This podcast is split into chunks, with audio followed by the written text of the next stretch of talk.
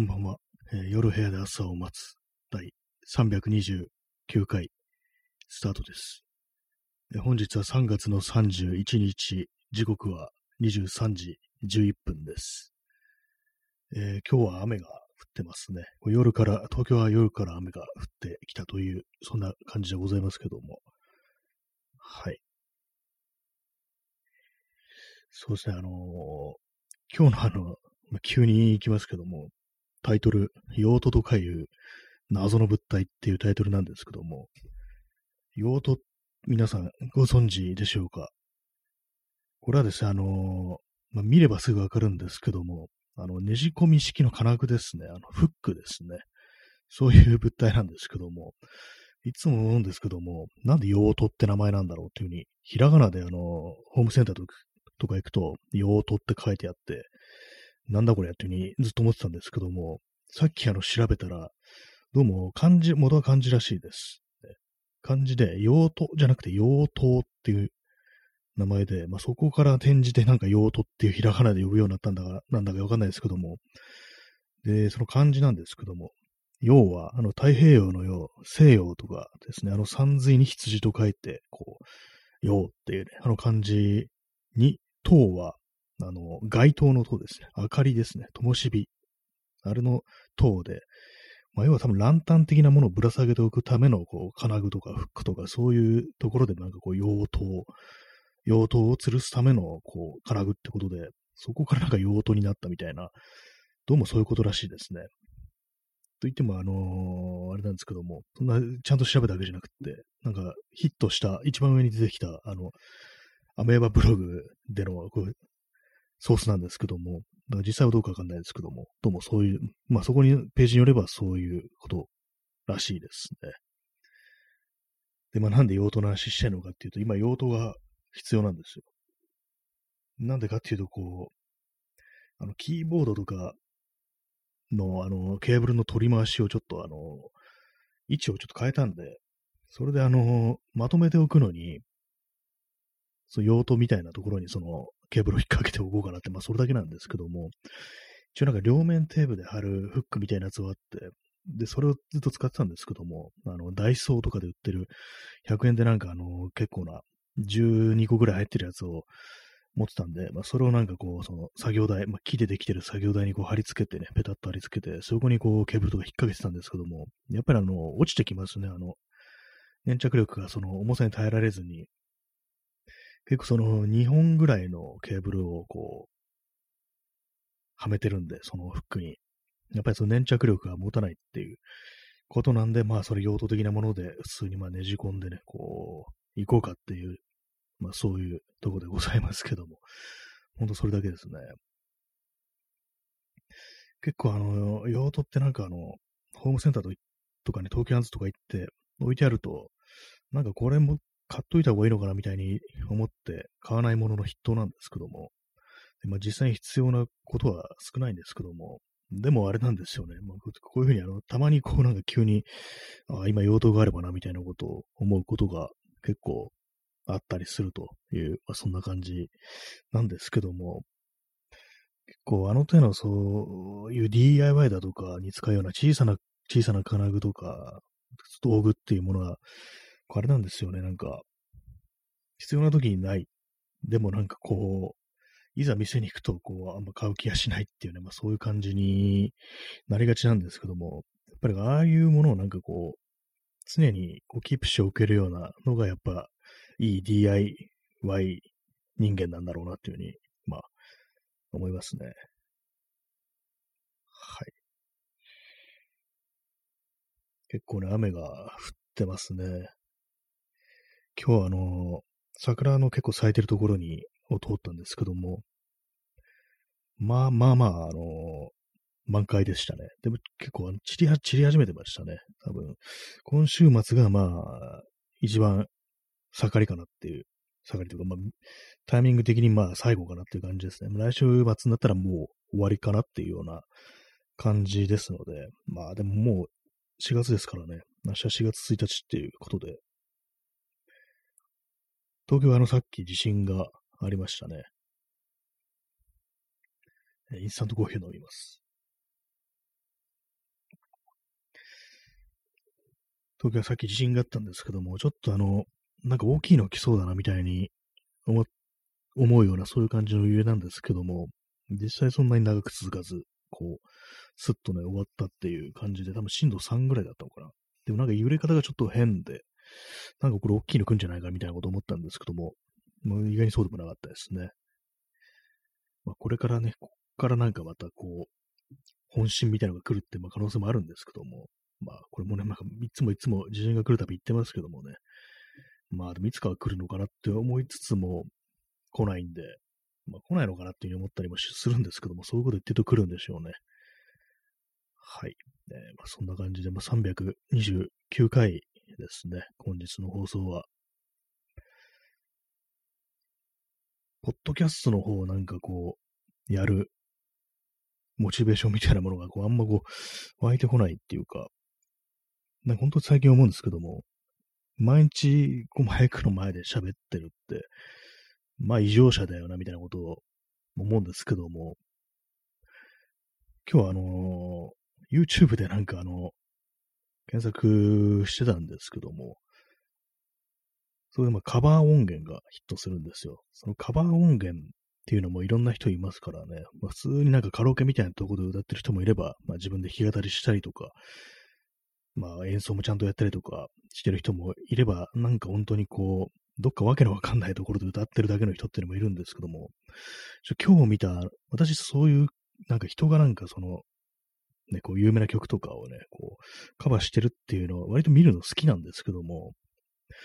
今日結構、あれなのにヒットしてしまって、これはちょっと私でも、ちょっとね、農産休かなぐらいの感じのね、あれがあったんですけども、まあ、歌い方がなんかすごいんですよ。あの、ものすごいエコーかかってて、で、あの、すごい溜めてるっていう、あなんかよく大御所がなんか同じ曲、ね、ヒット曲歌っていくにつれて、どんどんどんどんなんかこう、リズムを溜めて、こうずらしていくみたいなのありますけども、その感じをね、さらにひどくした感じで、それでいて、こう、エコーがすごいかかってて、で、声もそんなに良くないんですよね。一応音程は合ってるんですけども、あんまその、声、声がなんかその原曲に全然合ってない感じの声っていう、歌声っていう、まあ人がいて、ちょっとこれはなと思ったんですけども、この人なんなんだろうと思って、他の動画も全部一覧チェックしたんですけども、そしてものすごい数のそのカバー音源というか、なんとかカラオケ音源みたいなものもアップされてるという人で、すごいんですよね。本当なんか、1000超えてたような気がするんですけども、まあ、それ、それだけです。本当になんかこう、すごいなというね、思っただけの話なんですけども、まあ私でもね、ちょっと、これはっていうふうに思う、そういうカバーもあるというね、まあ、そんな話でございました。あの、貯めるのがちょっと、あれなんですよね。やっぱ、エコーとためは良くないっていうふうに、私は思います、本当に。うまくないとかだと全然いいんですけどもね。なんか、変えて、ちょっと変な感じで変えていくのはちょっとな、みたいなことを思ったりして、はい、まあ、貯めるのやめろという話でしたね。ね、まあ、そんな感じで今日はあの、用途の話と、ね、カバー音源の話っていう感じで、他にね、何か話すことあるかというと、あんまない、ないですね。なんかこう、話して楽しいことっていうのがなんかやっぱこう、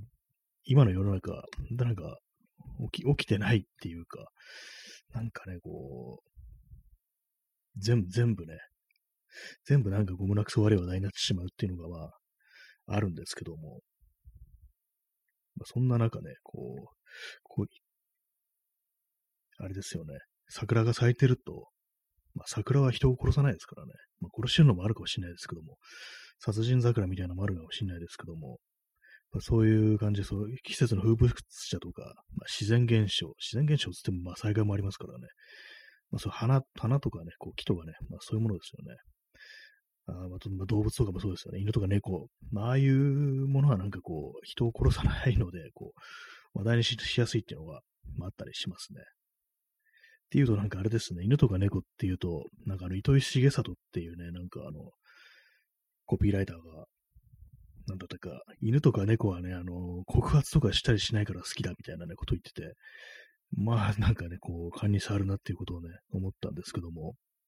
ごちゃごちゃうるさいこと言わない犬はいいよな、それに比べてお前ら、みたいな、そういうことですからね。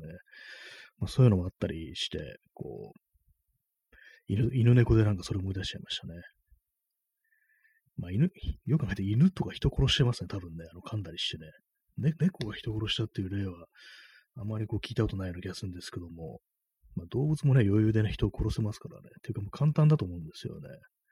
まあね、あの上の、えー、井の頭ね、動物園の花子もね、人をこう、殺めたことがあるということで、まあ、あれはなんかこう、ね、こう、加害をされたからっていうのが人間にありますけども、まあ、象の話でした。象もなんかたまに人をね、こう、殺してるっていう印象があるんですけども、っていうのもなんかこう、いつのニュースだったか、もう、2010何年のニュースだと思うんですけども、どっかでタイ、タイの南部だったかで、あの恋が、恋が実らず殺人を繰り返している像っていう、なんかよくわかんない見出しの記事が、ニュースのね、記事があったっていう。で私も元のね、ニュースに当たってないんで、具体的にどういう事件かわかんないんですけども、どうも恋が実らずっていうことらしいですね。なんかたまに思い出すんですよね。やばいですね。殺人を繰り返すって、まあ多分人間とか踏んづけたりしてね、こう殺してるんだと思うんですけども、恋が実らず殺人を繰り返すぞっていう、まあ、言葉だけ聞くとなかなかこう、お話の世界かなっていう、そういうふうに思うような感じのね、こう、インパクトですけども、実際人が死んでいる以上ね、どうなんだって感じ思うんですけども、たまになんかあの像は一体どうなったんだろうってことを思いますね。像は結構ニュースになったりして、これ多分去年だ、去年だったこととしちゃったと思うんですけども、なんか象がすごい、中国だったかな。象がなんかすごい長い距離移動して、ね、脇目も揺らずどっかに向かってるみたいなニュースがあったと思うんですけども、なんかあれもなんかふっとね、こう、続報が聞こえてこなくなって、どうなったのかなっていうふうに思ったりするんですけどもね、なんかこう、変なこと、変なことになってないといいですけどもね、なんか処分されたとか、まあね、象が移動してるだけであるっていうね、ことですけども、まあ、この放送はたびたびあの象の話になりますけども、ねまあ、象はあの頭がいいなんていうね、ことで、こう、例に出して言われるっていうことで、象はあの死んだ仲間の弔いをするっていうことがあるらしく、私はなんかで読んだんですけども、まあ、そういうこともあってね、非常に頭のいい、頭のいいっていうのもなんかね、こう人間目線のなんか傲慢なね、言い方ですけども、でもね、そういうことですね。はい。インスタントコーヒー飲みます。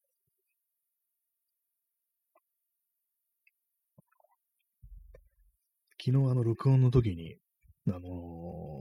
ー、あれですね、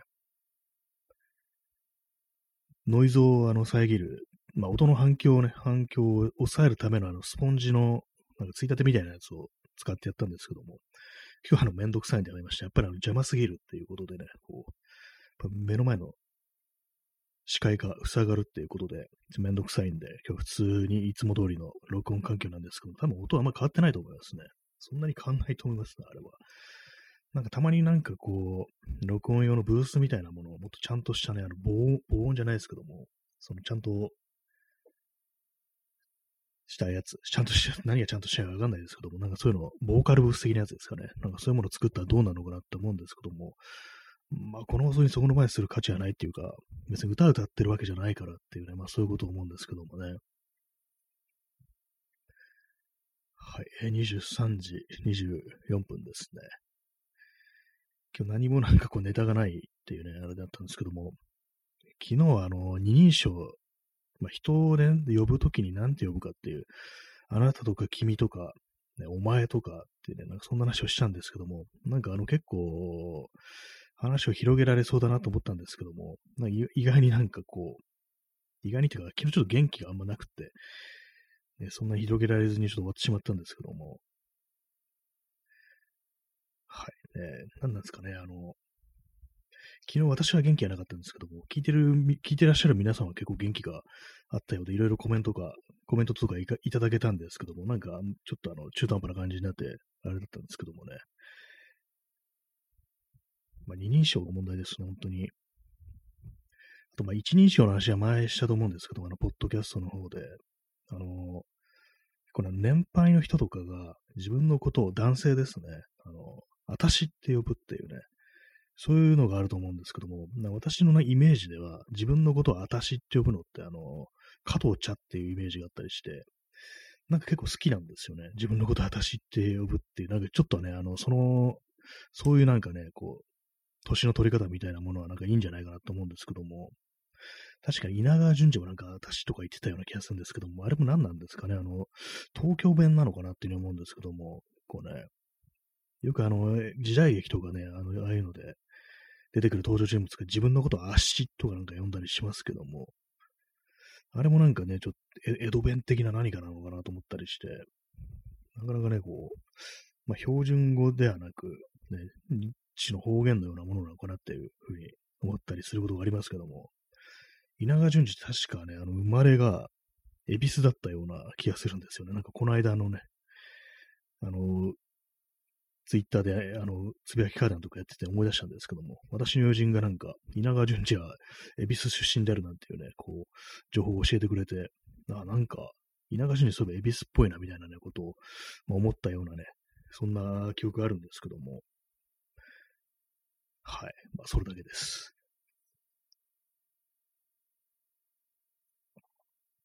なんかあの話を広げられるかなと思って語り出して、結局広がらずにそれだけですっていう風に終わることがちょっとこの放送は、なんか多いですね、本当にね。まあそのようなね、感じでございましてね、こう、あれなんですけど、まあ、人のね、こう、語ることっていうのはね、難しいですね。今、人のね、今、すいません、あの、今、人のねっていう風になんか言ったんですけども、別になんかそこから特に何も思いつかず、なんとなくちょっと口から出てきたのが人のねっていうね、言葉だったんですけども、何の意味もないんですよね。ちょ今日何言ってるかわかんないですよね。まあ、いつも何言ってるのかわからないですけども、かなりまあ異常な放送であるというふうに思うんですけども、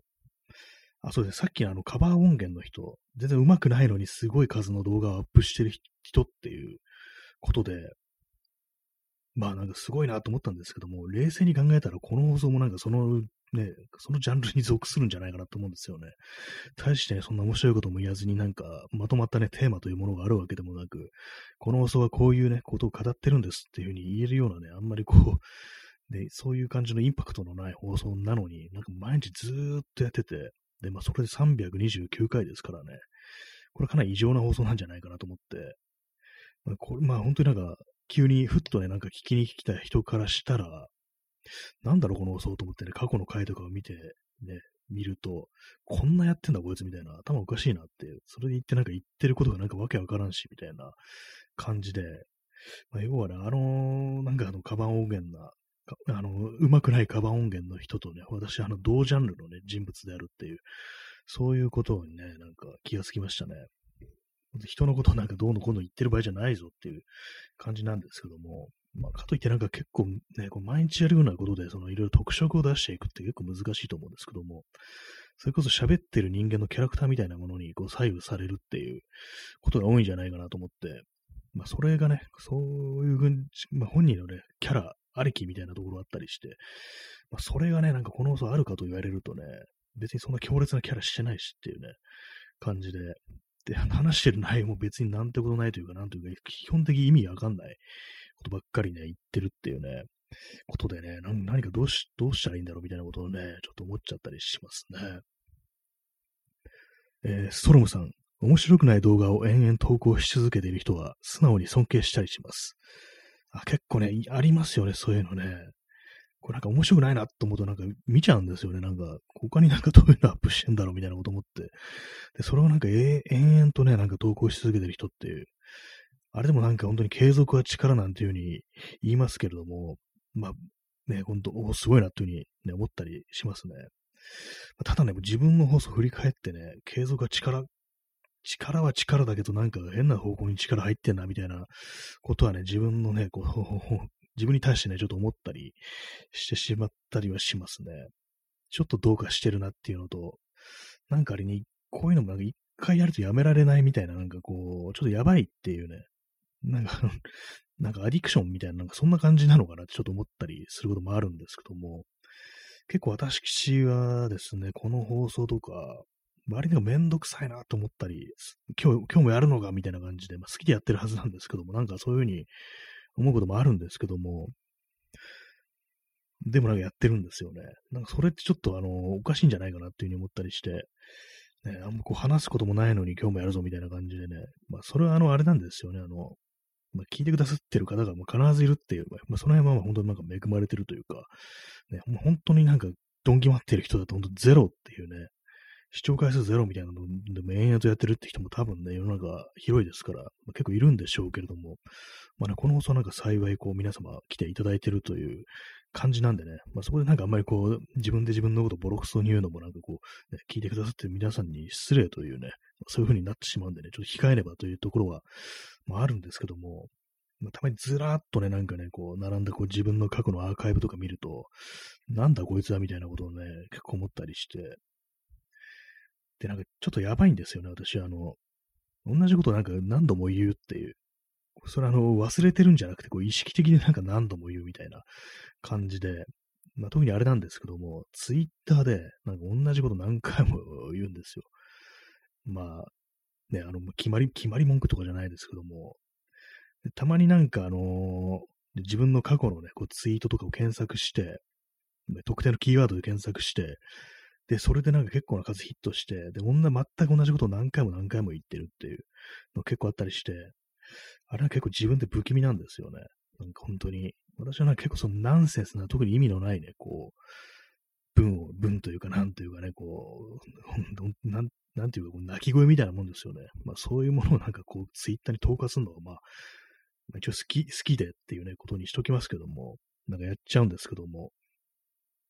なんかね、それをなんかこう、いざ目で確認すると、やばいな、こいつっていう風にね、自分で思ったりして、結構本気で気持ち悪いなっていう風に、自分で自分に対して思ったりはしてるというね、まあそんな感じですね。えー、ダーマさん、あの話またしてよということもありますし、まあそうですね、結構面白い話についてはね、まあそういうこともまあ成立するっていうか、まあね、その辺の感じはこう、付きまとうところでありますけどもね、まあ定番のなんかね、こう、話みたいな、そういうような感じはありますけどもね、結構私のね、ツイッターの場合はなんかね、意味不明っていうね、まあ、まずそれがあったりして、結構ね、あの、ツイッターずっとやってるとなんかわけのわかんないことを言い始めるっていうの結構にあるような気がしますね。やっぱりこう、文章とかなんかどんどん下手くそになっていくっていう感覚があって、で、まあ私、あのー、ね、先月ぐらいから、あのー、Google ドライブにドキュメントを、ね、こう作って、そこでなんかちょっと、ツイッターじゃないですけど、ちょっと日記とも言えないですけども、なんかちょっと短い文章みたいな、ね、もの、ものをね、こう、アップしてるとか、アップっていうか、まあ書いてるんですけども、気が向いたときに、そっちではなんかちゃんとあの、あれなんですよ、句読点とかつけてね、こう、文章の、文章というか、まあ、言葉の手をなすっていう、まあ、そういう感じで、まあ、書いてるんですけども、やっぱりそれやってると、やっぱツイッターでの自分っておかしかったなっていう、おかしかったっていうか、まあ、現在進行形なんですけども、ツイッターにいる時の自分ってなんか、行かれてるな、みたいなことをね、結構思ったりして、まあね、ほんとわけわかんないですよね、本当に。まあ、その最たる例があれですよ、あの、腹部を鉄骨が貫通してるってね、僕わけのわかんない、このキーワード、キーワードっていうかなんていうか、ね、こういうこと、こういうわけのわかんないことも何度も何度も言ってるとね、ちょっとあのー、拾ってくれる人がいたりして、なんか結構鉄骨ネタみたいのが、私のタイムラインではなんかたびたび出てくるっていう感じになってるんですけども、なんで鉄骨なのっていうね、説明をこう前にしたんですけども、すいません、これ同じ話をね、こう多分3回目ぐらいだと思うんですけども、しますけども、なぜね、腹部を鉄骨が貫通するのかという話なんですけども、これはですね、あのー、確かにもう2005年とか、まあ、0年代後半だと思うんですけども、韓国映画で、ブライド、ブライド2、花嫁はギャングスターっていうね、まあ、そういうなんか結構コメディ映画があるんですよ。まあ、結構しょうもない感じのね、コメディ映画なんですけども、で、まあ、前編ね、そういう、なんかコメディなんで、なんかそういう感じで物語が進行していくんですけども、物語の終わりの方になって、こう、まあ、準主役みたいな感じの、あの食堂のおじさんがいるんですけども、あの、主人公のことをね、なんか結構いろいろ助けたりしてるね、なんか、人が出てくるんです、いるんですけども、その人がね、あの、その、ヤクザに腹部を刺されて死ぬっていうね、それまで一人も人死んでないのに、急になんかそこのおじさんが、ね、こう結構それまであの、出番の多かったね、その食堂のおじさんが死んじゃうっていうね、なんか結構びっくりしてそれ見てて、私、え、この映画人が死ぬのみたいな感じでびっくりしたんですよね。で、なんで鉄骨かっていうと、なんか私のね、記憶では、なんかその時ね、腹部に鉄骨がなんか突き刺さってたような記憶があるんですよ。これちょっとあの、見直してないんで確認できないんですけども、なんかあの、それでね、それふと思い出した時に、ツイッターで、腹部を鉄骨が貫通しているっていうね、まあ、ことを書いたんですね。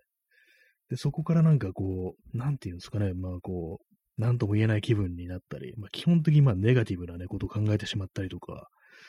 したときに、こう嫌なニュースが流れてきたときに、で、それでなんか結構食らったときに、腹部を鉄骨が貫通しているっていうふうに書くようになったんですよね。まあそういう経緯があるんですけども、で、ある時その映画についてちょっと検索してみようと。さすがにもう一回見るのはなんかちょっとなと思って、で、そのタイトル検索したら、鉄骨についてはね、全然触れられてないんですけども、ちょっとなんかあの、感映画の感想のブログがヒットして、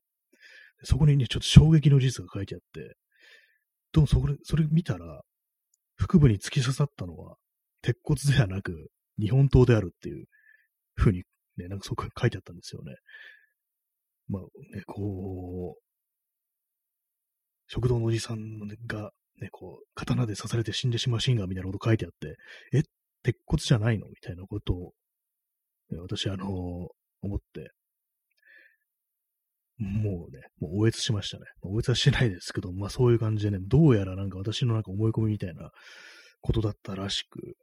まああの鉄骨貫通とは何だったのかって思うんですけどもね、鉄骨貫、鉄骨多分貫通したら、あの、ね、多分人間の体とか真っ二つになっちゃうと思うんで、まあ、おかしいと思うんですけども、せいぜいまあ鉄筋ですよね。鉄筋ぐらいがね、許されるところだと思うんですけども、鉄筋がね、突き刺さるフィクションはね、結構あると思います。確かね、なんかいろいろあったと思います。鉄骨がね、貫通するのはね、多分ないと思いますよ、本当に。鉄骨でぶん殴られるシーンはね、結構あったと思うんですけども、鉄骨で殴られるシーンがあるのは北斗の剣ですね。はい。まあそんな感じでね、鉄骨話してもしょうがないんですけども、まあ、そういう感じでね、なんかこう、ツイッターでわけのわからないことを言ってるようにね、こう見えても、実はなんか元ネタみたいのがあるというね、感じなんですけども、まあ、元ネタがあったとしてもどうかしてるよっていうね、まあ、そんな感じなんでね、まあ、こう皆様同じこうね、こう鉄をね、踏まないように、私のようなね、人間にならないように、ね、こう、してくださいというね、まあそんな話でした。ね、わけのわかんないこと言ってると、本当に頭の中わけがなくなってくるからっていうね、まあそういうことは思ったりするんですけどもね。基本的に意味のあることをね、人間言って、言ってたいですけども、結構その自分の考え、頭の中のこう思ってることとかをこう整理するのに文章に書き起こすのはいいなっていうようなことは、そのさっき言ったね、あの、Google の Google ドライブに書いてあるドキュメントでね、こういろいろこう、綴ってみて、ある意味、ある意味じゃないや、えー、結構その文章を書くっ文章にしてなんか思ってることを表すっていうのは、その、精神衛生上いいっていうか、まあなんかこう、ちょっとスッキリするところもあるなっていうふうに思ったりしておりますのでね、もしあの、なんか頭の中まとまらんぞっていう人がいたらね、なんかその文章に書いてっていうね、の試してみてくださいと。です。でそれは結構ね、あの、ツイッターみたいなところではね、あんまこう聞かないっていうか、何なんですかね、結構難しいんですよね、その塩梅みたいなものが。どうもね、なんか普通にね、文章ならどこで書いても同じでしょみたいなこと思うんですけども、多分ね、その、それこそあのパソコンとかでね、こうテキストファイルとか作ってそこに書くのと、その Google ドライブで書くのと、Twitter で書くのと、ブログで書くのと、まあ、実際に紙に書くのとで、多分全部違ってると思うんですよね。まあ、そういうことがあるんでね、その自分のなんかこう、思いの丈を出すのにふさわしい場所というものがどこかに多分あるっていうか、それがあのなんかそう媒体によって結構変わってくるっていう、まあそういうこともね、あると思うんで、なんかいろいろ試してみるのがいいのかなというふうに思いました。私はその結構 Google ドキュメント、Google ドライブにドキュメントね、作って、こう、書くのが割となんか合ってるかなっていう感じですね。まあ、これはあの、私、あの、唐木源さんという人のね、真似でこう、始めたんですけども、なんか、絶妙というか、なん、なんていうんですかね、一応なんか人が見ることもできる。共有してるから、URL してる人は見ることもできるっていうことで、そうなんですよね。もう URL を見知ってる人は見れるけど、まあ結局、積極的に見に行かないと見れないっていうことで、まあ、人がいるのかいないのかというところでは結構なんか中途半端なところがまたこう新鮮であるというね、まあ、感じなんで、まあこう何かね、こう書いてスッキリしたいという人がいたら、ね、試してみてくださいという話でした。はい、えー、ご清聴ありがとうございました。さようなら。